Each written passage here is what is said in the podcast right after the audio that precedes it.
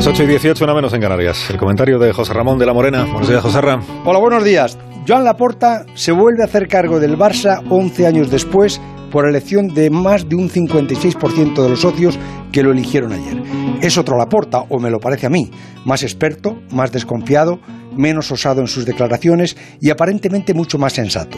Ya sabe lo que es tocar la gloria con los dedos, pero también cómo quema el infierno del olvido y las venganzas cainitas de los que un día le hicieron creer que eran amigos. Por todos esos escenarios ya pasó la puerta.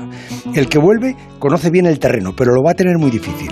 La losa económica que arrastra el Barça es muy dura de levantar sin ayudas políticas y un esfuerzo importante de la masa social que además tendrá que añadir una buena dosis de paciencia, que en el fútbol y especialmente en los equipos grandes es difícil encontrar. El fútbol español necesita al Barça y el Barça necesita la Liga Española. Eso debemos tenerlo todos muy claro, porque otra cosa supondría perder ambas partes una gran cuota de poder e influencia en el mundo del fútbol. Por tanto, a todos nos conviene que el Barça le vaya mejor en sus finanzas.